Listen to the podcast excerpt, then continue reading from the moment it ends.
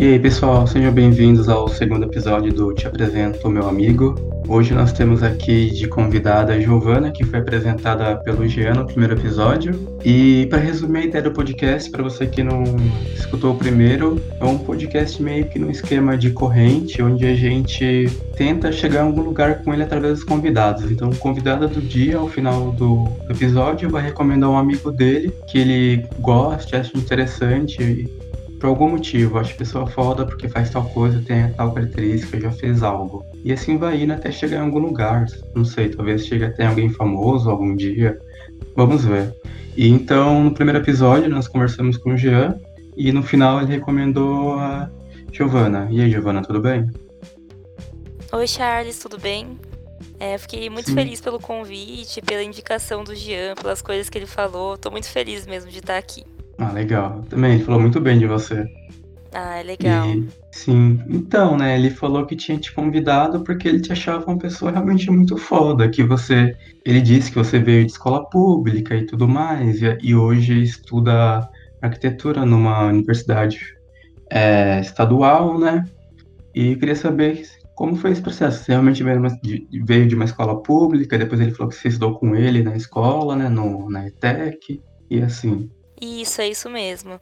É, desde, desde o primário, assim, do prézinho, eu estudei em escola pública. Depois eu fui para uma escola pública de bairro mesmo, fiquei oito anos lá. É, estudei uhum. pro vestibulinho da ETEC, assim como ele, e fui para a ETEC e eu acho muito legal que a ETEC me deu uma visão muito mais de do que era a faculdade pública, é, é, como entrar na faculdade pública, é, uma visão mais de como era o vestibular, apesar também do, do ensino não ser tão forte como escola particular, né? Mas eu acho que a gente até acabava aprendendo muito com os outros alunos, né? Que tinham um foco bem parecido. Sim. É, mas você estudou para o vestibulinho também, Isso. Você já tinha... Hum, ah, tá. É que, por exemplo, no meu caso, eu fiz o vestibulinho, só que eu não estudei nada, eu apenas fui. Você já tinha essa consciência, então, de querer entrar na RTEC e tudo? Tinha. Então, é... é eu tenho uma prima que sempre foi muito um exemplo para mim de estudo. Ela sempre quis fazer medicina, ela conseguiu, né? Hoje em dia ela tá se formando já. E eu segui muitos passos dela. Ela foi pro Politécnico, que é uma outra escola é, que você passa através de vestibulinho, mas não é uma escola pública. Eu acho que hoje em dia. Ah, eu nem... estudei lá. Você estudou lá? É, na época hum. não era paga e tal. É. E era é, é uma escola de uma qualidade muito boa mesmo. E sim, daí eu prestei é. para lá.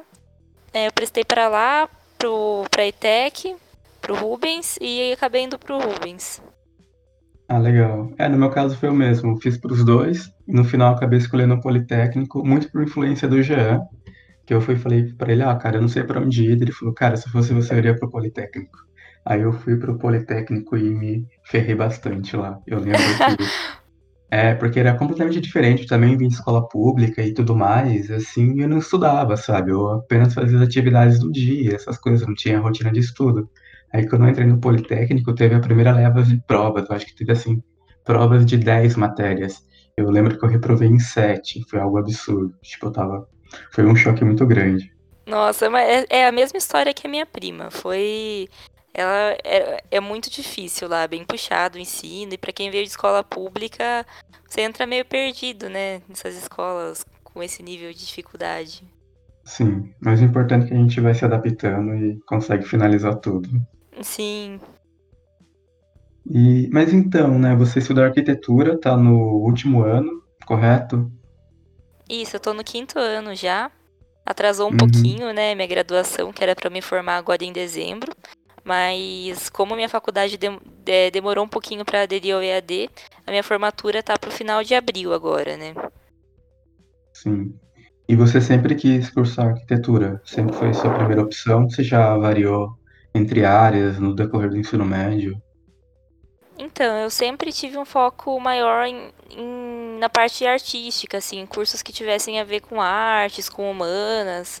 E por um, por um tempo eu pensei em fazer design ou design de moda, mas até por não conhecer muito bem o mercado e conselho dos pais de que talvez não tivesse uma área muito muito boa para emprego em design e design de moda, eu acabei optando por arquitetura. Hoje em dia eu não sei se o mercado é bom de design, de design, design de moda. Eu acho que sim. Eu acho que tem como a gente se introduzir, como a gente fazer a diferença. Mas na época, como eu não conhecia muito bem, eu acabei indo pelo que é mais conhecido como o que dá certo, assim, né? Apesar disso ser, poder ser meio falacioso. Uhum. Mas você pretende no futuro, talvez, cursar uma outra graduação nessas duas áreas que você tinha pensado antes? Já pensou algo assim? Então, é, eu acabei me, me encontrando muito na arquitetura. E eu fui até para uma área muito específica que saiu um pouco disso também. Eu não me vejo mais nessas áreas, mas eu acho muito legal, eu admiro muito o trabalho do pessoal que trabalha uhum. com, com design, artes também, design de moda. Eu acho muito incrível mesmo e eu tenho vontade de aprender, assim como como curiosidade, como admiração mesmo. Mas de fazer uma faculdade eu não faria. Acho que até porque é. a gente, depois da primeira faculdade, né, a gente cansa já também. Sim. Ainda mais o seu curso, sua faculdade são cinco anos. Normalmente são quatro, você tá fazendo as regulares e tudo. Meu Deus, realmente tem que ter muito empenho para começar outra. Sim, são cinco anos, integral ainda. Ai, é difícil. Nossa. Sim, imagino. Então, o Jean tinha me dito, né, no primeiro episódio, que você está terminando já o curso, como você falou também, que só falta o TCC. E sua pesquisa do TCC é sobre o quê? A minha pesquisa é sobre wetlands construídos, que são, são jardins filtrantes que limpam águas residuárias. Podem ser águas de esgoto doméstico, de residência, industrial, é, relacionado a é, agricultura, é uma área bem legal, assim, porque ela consegue fazer parte de uma infraestrutura verde, né, que pode ser integrada até a saneamento de cidades, né, descentralizando é, o tratamento de esgoto da, da, estação, que geralmente é o que é o que é implantado em cidades médias, cidades grandes, pode ser aplicado de forma descentralizada, né? É, uhum. Cada residência é, limpando o próprio esgoto e dessa forma gera até menos dano ambiental, é, promove até, tipo, não gera problemas que a vizinhança geralmente reclama, né, como mau cheiro por perto dessas estações, dessas grandes estações. Os wetlands Sim. não geram mau cheiro. E ainda tem a função ornamental, né, porque ele é um jardim. É Alguns isso que eu tipos... pensando, é algo superficial, que realmente fica na superfície. Sim, alguns tipos eh, nem a água nem é vista. A água fica hum. totalmente subsuperficial e o fica mais aparente a vegetação e às vezes ela, essa vegetação pode ser integrada até com uma vegetação de um jardim do entorno e essa estação de tratamento, essa mini estação, ela não fica aparente, né? Acho que é muito interessante começar a ser discutido essas, esses mecanismos alternativos aí de tratamento. Sim. Isso essa sua pesquisa está dentro da, do, do paisagismo. Esses jardins também estão dentro dessa área. Isso, está dentro do paisagismo. Uhum. E, por exemplo, a minha. É, como posso dizer? O que seria o paisagismo, se você fosse explicar? Porque eu imagino, quando eu penso em paisagismo, por exemplo, eu realmente só penso em jardins, sabe? Eu penso talvez numa praça, mas normalmente em jardins, que é o profissional que está ali construindo um jardim. Isso seria basicamente o paisagismo? Então, é...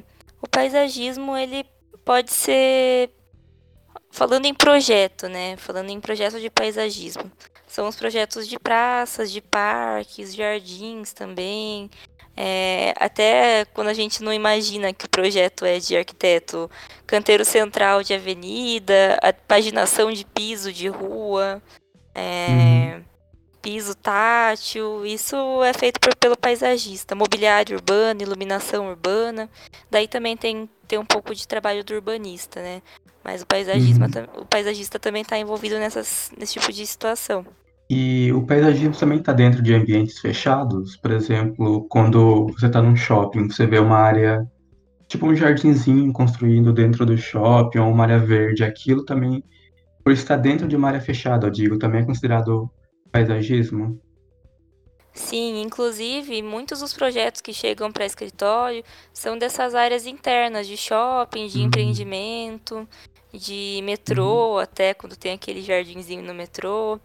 É, Tudo o que é ornamental, assim, provavelmente foi feito por, por um paisagista nessas áreas. E você já trabalha nessa área, você não, não apenas estuda mais, você já está trabalhando, né? Sim, eu tô trabalhando na área desde janeiro desse ano, né? Em estágio, ainda não é uma experiência tão grande, mas eu tô procurando cada vez me aperfeiçoar mais, porque eu realmente me encontrei muito nesse setor aí da arquitetura. E no começo do ano eu estava trabalhando em Sorocaba, trabalhei até agosto. Daí, em agosto, eu vim para São Paulo para trabalhar em um escritório aqui. E foi, foi muito complicado fazer essa mudança no meio de uma pandemia, sair de Sorocaba e ir para São Paulo. Foi difícil, porque eu já tinha um pouco de medo de São Paulo, né? Eu não. Eu, eu fiz faculdade em Bauru, morei quatro anos lá e é uma cidade menor que Sorocaba ainda. São cidades, ainda assim, são cidades médias, não são tão pequenas. Sim.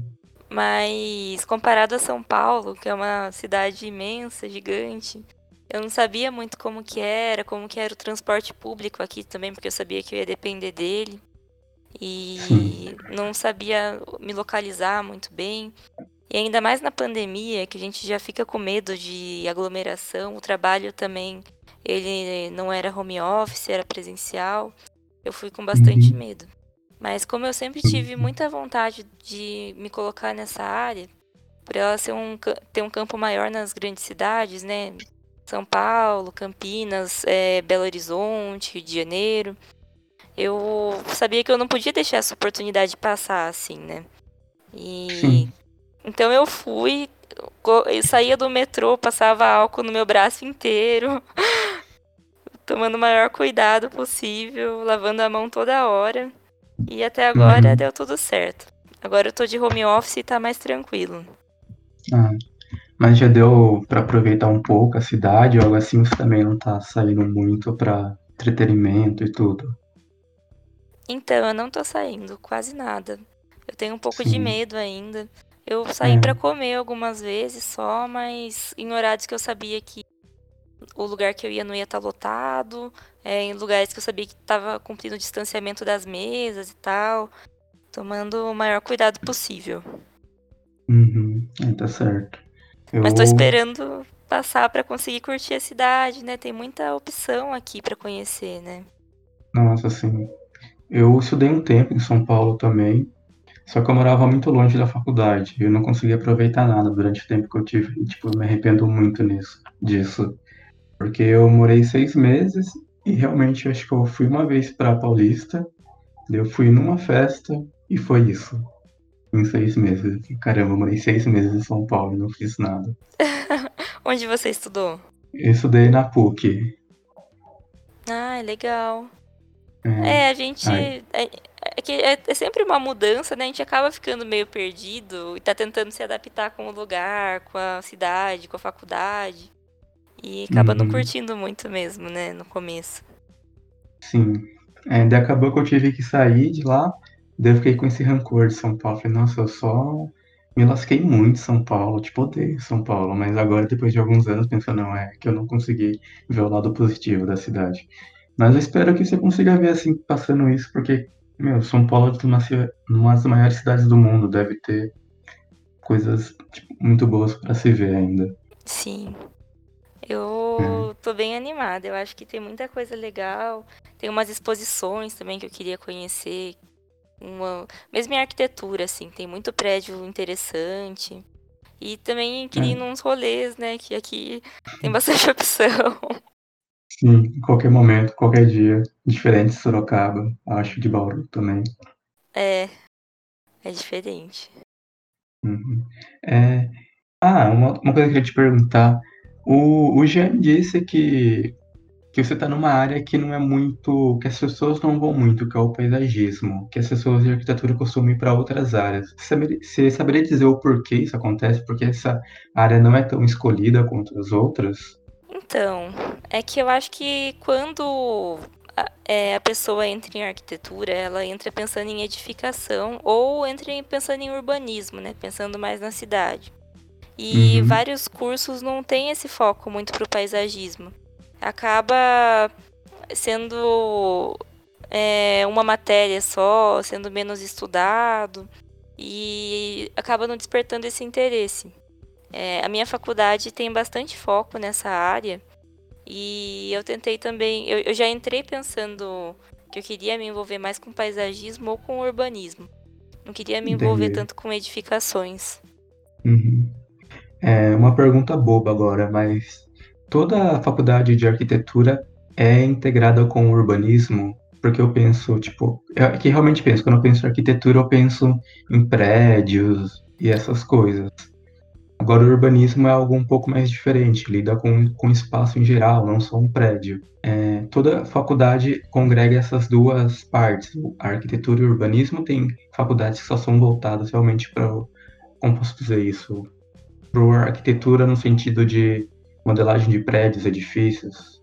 Então, é, eu, eu, acho que todo curso no Brasil é arquitetura e urbanismo. Então ele tem okay. que englobar o urbanismo também. Mas eu acho que algumas faculdades podem não ter tanto foco. Acho que daí depende do uhum. foco da faculdade mesmo. Mas alguma Entendi. matéria, alguma. Tem que tocar nesse assunto, sabe? Acho que tem até um.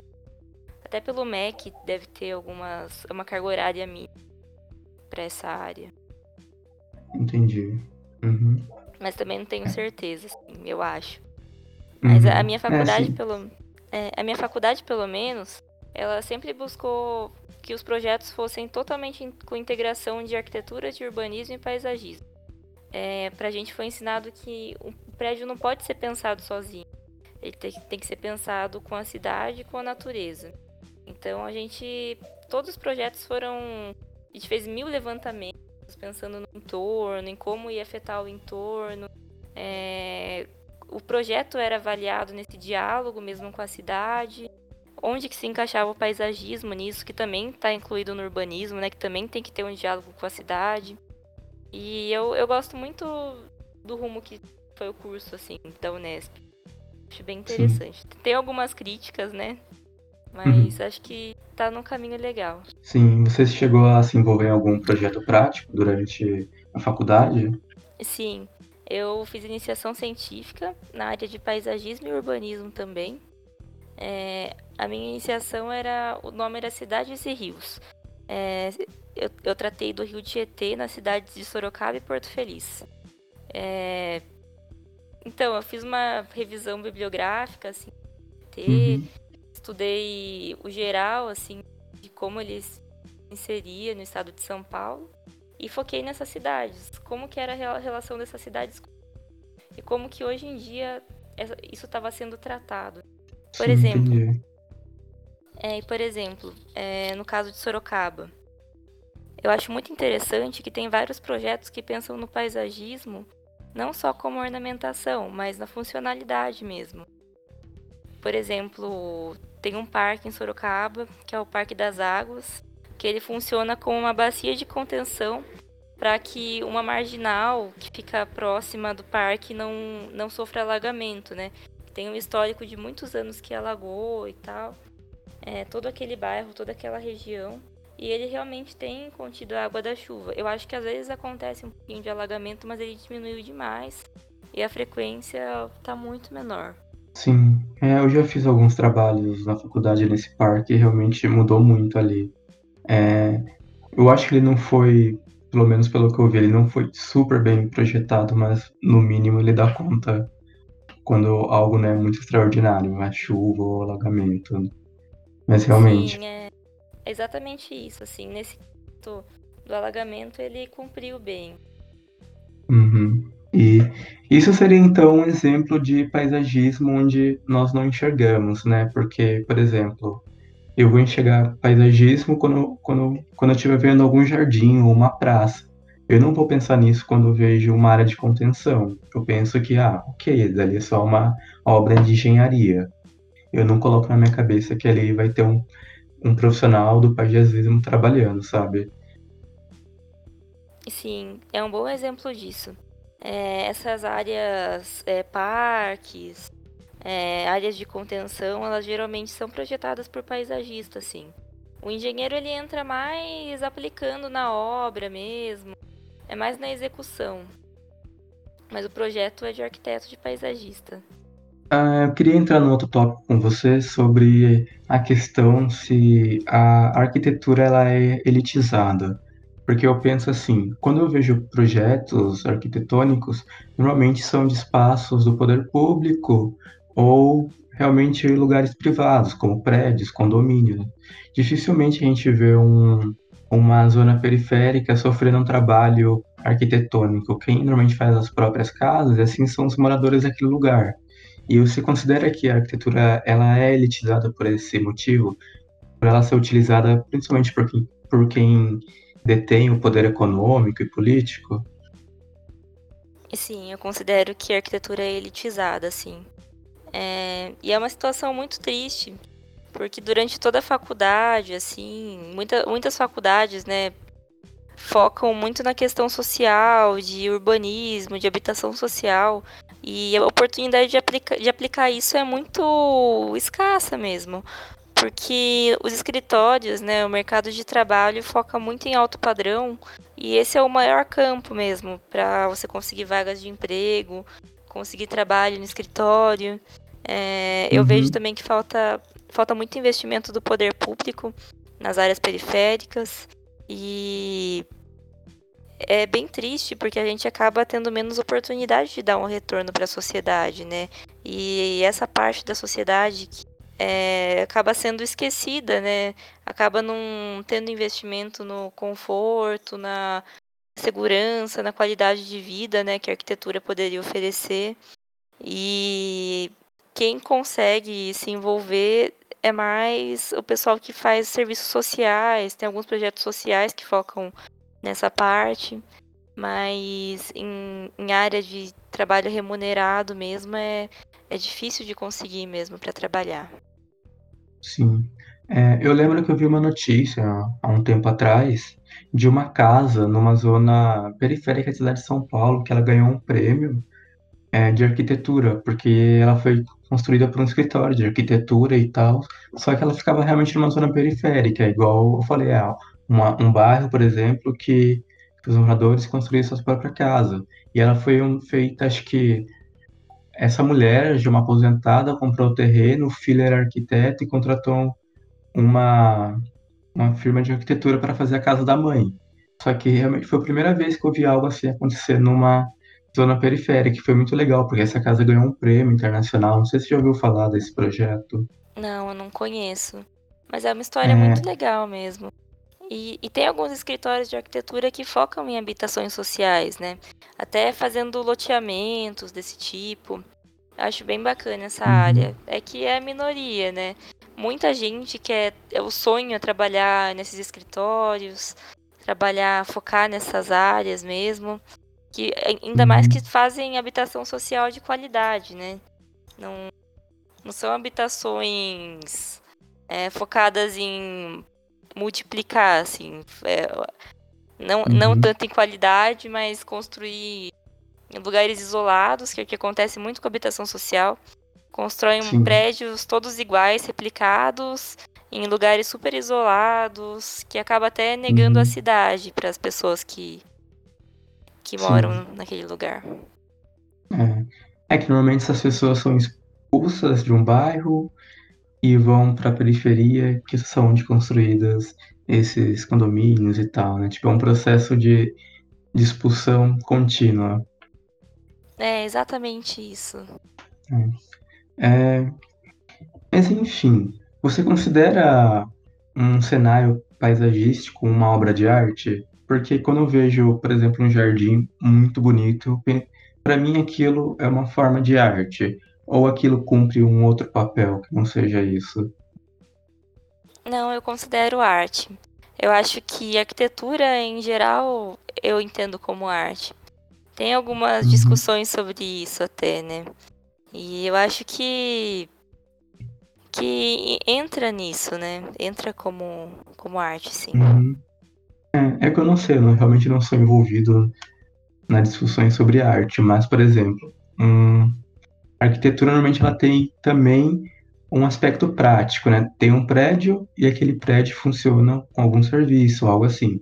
Existe um jardim, esse jardim ou uma praça serve também como um lugar de passagem. Então eu não saberia dizer se uma obra de arte é algo que não tem um aspecto prático ou, ou isso realmente está incluso. Isso realmente não entendo. Mas fica uma questão se, se é isso ou não.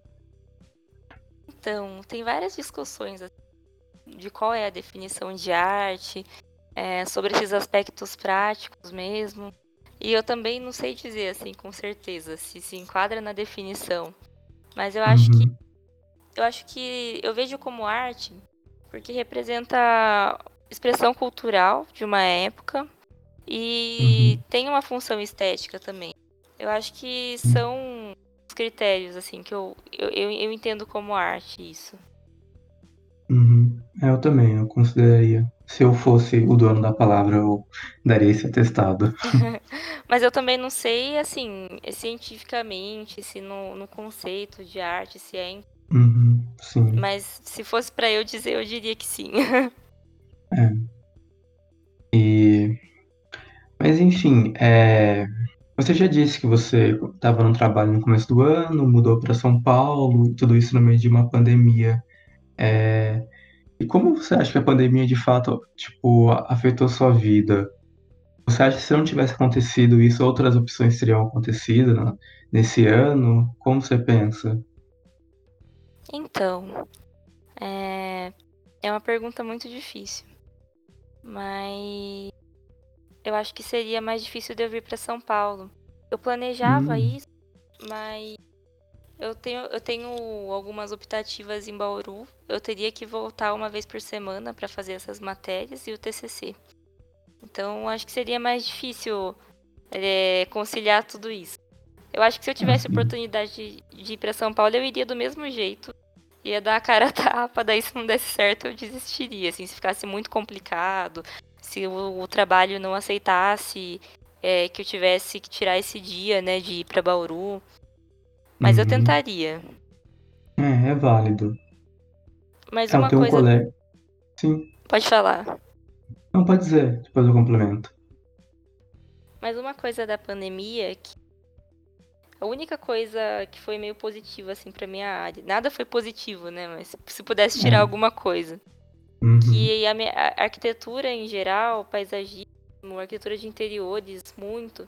Na pandemia cresceu demais porque as pessoas começaram a ficar mais em casa. E tanto que as vagas para arquitetura de estágio, de arquiteto júnior, vagas em geral, explodiram na pandemia. O, a demanda de projeto aumentou demais. Agora com o home ah, office, né? Sério.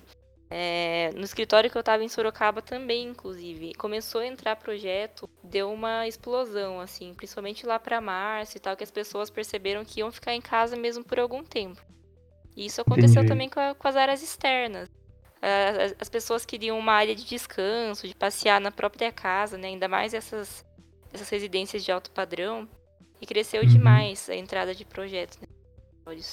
Daí para mim foi, foi meio positivo porque facilitou para para eu me enquadrar, né, nesses nessas vagas aí, né, conseguir o estágio. Uhum. É, mas eu achei interessante isso, porque as pessoas começaram a perceber seu próprio ambiente quando tiveram que permanecer nele. Eu acho engraçado, achei um pouco engraçado, tipo, você passa poucas horas do seu dia na sua própria casa e você não tem noção do que falta ou, do que não está te agradando. Então, só quando você começou a permanecer o dia inteiro, as pessoas começaram a ter essa noção de que talvez a própria casa não fosse tão confortável. É, e foi, foi muito isso mesmo. Ainda mais para, por exemplo, a área de design de interiores que eu trabalhei também no, no escritório que eu trabalhava em Sorocaba, né? Era, fazia bastante projetos de interiores. E tinha muito projeto de mobiliário mais confortável, é, um escritóriozinho na própria casa, expandir alguma área de trabalho, de estudo. Começou a entrar Uhum. muito, assim. Entendi. E você fazia esse trabalho realmente é, na prática, ou você ficava mais, né, no, como posso dizer assim, no papel, no, no projeto? Você já chegou a, a ir fazer algo é, na prática, na, no, no espaço real? Então, por ser estagiária, ainda tá no comecinho, eu fazia levantamento de campo na área de projeto mesmo. Tirava foto do lugar, tirava algumas medidas para para projetar em cima disso, mas era só uhum. isso, assim, visita técnica mesmo, eu não cheguei a fazer. É, mas acho que arquiteto pleno, arquiteto sênior que que faz mais, que, que vai mais para campo, né? A gente uhum. fica no escritório, faz mais essa parte de, do projeto executivo, né? O projeto, é, como vai ser executado esse projeto na obra. Mas não, não vai, não faz, não faz nem tanta parte da criação do projeto e nem do campo. Uhum. E como funciona essa, como posso dizer assim, essa hierarquia? Tem um estagiário, após isso é o arquiteto sênior, igual você falou. Existe uma arquitetura definida para essa profissão? Então, eu acho que depende um pouco do escritório. Mas pensando no escritório um pouco grande, assim. É, uhum.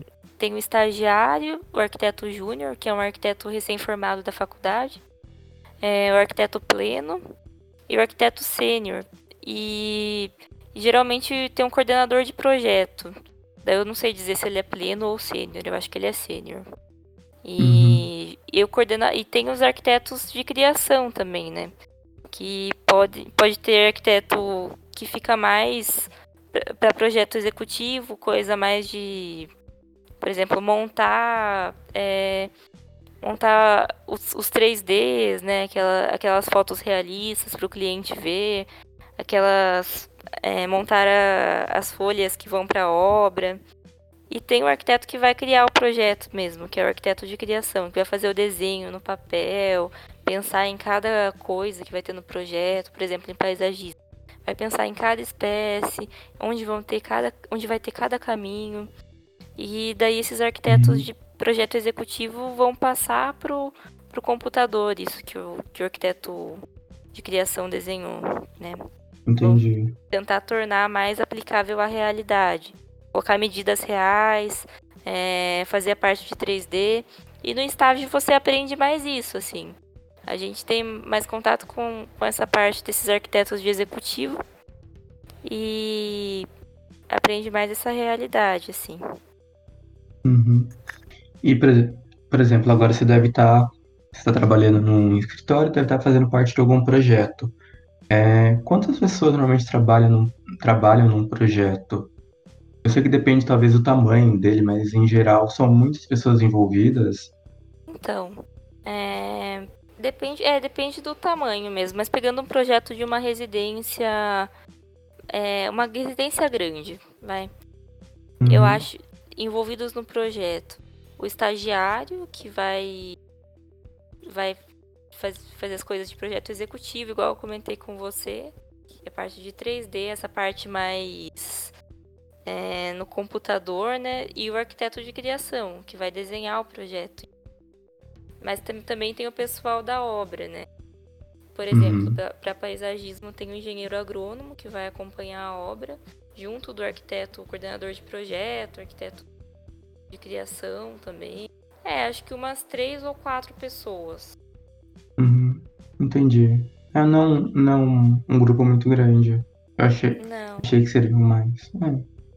Mas acontece muito uma troca de ideias assim, no escritório. Você fica responsável por esse projeto, mas você pede alguma opinião, pede ajuda em alguma coisa, ou até é, quer dividir o trabalho. Ah, eu não vou cumprir esse prazo. É, outra pessoa uhum. acaba pegando, ou, ou dividindo umas tarefas para agilizar o processo. Mas eu acho que não passa de umas quatro pessoas. Sim. É. Mas enfim, embora estejamos num ano de pandemia, você já fez muita coisa.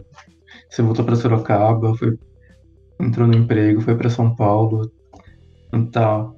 é, eu considero isso muita coisa. Por exemplo, no meu caso, eu fiquei em Sorocaba somente, quase no mesmo ponto. Mas é, e o que você planeja para o ano que vem, para 2021? Eu planejo continuar trabalhando nessa área, é, ficar no escritório que eu trabalho, é, ser, ser, contratada como arquiteta mesmo, né, efetivada, que hoje em dia eu sou estagiária. Uhum. E conhecer a cidade, que eu não, é, até agora eu não consegui conhecer, né? Viajar também, conhecer outros lugares. Descansar, Sim. ter um ano mais de descanso. Porque esse Sim. ano eu, eu acho que eu fiz bastante coisa mesmo. Mas é, é tudo, acaba tudo sendo tão pesado por causa dessa pandemia. Eu acabo também não vendo tanto minha família. Meus amigos eu também nunca mais vi, porque cada um foi para uma cidade e com a pandemia ninguém tá pegando ônibus, né? Rodoviário. É. Então eu, eu acho que vai ser um ano mais de descanso, porque acaba. Eu, eu não tô reclamando, eu acho que eu, eu consegui coisas legais, mas eu tô muito cansada. Vou tentar tirar Imagina. um ano mais focado em parar um pouco mesmo. Uhum. Quer ter ideia de uma futura viagem para onde seria? Ainda não tenho ideia, mas acho que qualquer praia. Queria muito ir pra praia. Nossa, sim. Agora é um dos lugares mais perigosos, mas talvez quando tudo isso passar sejam um dos melhores destinos. É, não, agora eu não, não teria coragem de jeito nenhum. Mas quando passar, uhum. vai ser bem, muito bem-vinda. Nossa, muito, sim. Esse calor, então, meu Deus. É, sim. Mas, Giovana, eu acho que estamos chegando ao final da nossa conversa e eu queria que você apresentasse seu amigo para o próximo episódio. O meu amigo é, é o Renan Teixeira. Ele estudou comigo em Bauru, estava na minha sala, fazendo curso de arquitetura também, está na mesma situação que eu no, no último ano, entregando TCC, com essa loucura. Mas ele. O, motivo que eu vou indicar o, o Renan é que ele pode passar uma experiência que eu não consegui. Apesar de eu, de eu ter morado em, em um bairro simples de, Sor, de Sorocaba, estudar de escola pública, é, eu não tenho, eu nunca morei em periferia, eu não tenho muita experiência nisso, só teórica mesmo do que eu aprendi na faculdade. E o Renan não, ele é arquiteto, é, vai ser arquiteto, né? Tá, tá estudando para ser. E uhum. ele morou a vida inteira em periferia, ainda a família dele ainda mora e hoje em dia ele voltou para casa dos pais, né? Ele tá morando numa periferia em Guarulhos. E ele tem uma, ele sempre nas aulas acrescentou com comentários muito pertinentes sobre como é a realidade mesmo das periferias e o que em arquitetura pode ser feito em relação a isso para melhoria. Ele sabe, ele tem uma visão prática disso. E uhum. ele veio de uma realidade muito simples e conseguiu chegar num lugar muito legal. Hoje em dia ele está fazendo estágio também num escritório bem legal de arquitetura de interiores em São Paulo. E é ilustrador, está tá trabalhando como ilustrador no livro infantil. E está cada ah, vez massa. mais nessa. Sim, ele está adorando cada vez mais nessa área de ilustração e indo para o caminho do design. Ele também tem muita vontade de entrar no design. E uhum. eu acho que ele, ele pode acrescentar muito numa conversa, assim. Ah, legal. Fiquei curioso para entender melhor essa história do da ilustração e tudo. Muito massa. Mas, ok, então, no próximo, no próximo episódio a gente vai conversar com o Renan. E espero então que você me passe o contato dele e daí a gente vai para o próximo episódio. E, Beleza. Giovana, obrigado por ter participado, ter aceitado o convite. É, essa é a ideia do podcast mesmo. Cada pessoa apresentar seu amigo no final, por qualquer motivo que você ache interessante, legal. Então eu tô aguardando o próximo episódio para ser gravado com o Renan. Obrigado, Giovana. Obrigada a você. Eu fiquei muito feliz pelo convite e adorei ter participado aqui. Achei que a nossa conversa foi bem legal. Também achei. Mas é isso. E eu, e eu espero também que a gente mantenha algum tipo de contato, porque eu realmente achei interessante o trabalho. E você é amiga do Jean, eu sou amigo do Jean, vamos ver. Né? Beleza, vamos acrescentar o Renan aí nessa rede de contatos. Sim, exato. Ok, então vamos ver até onde vai chegar. Então, tchau, tchau, Giovanni e tal. Tchau, pessoal. Até mais.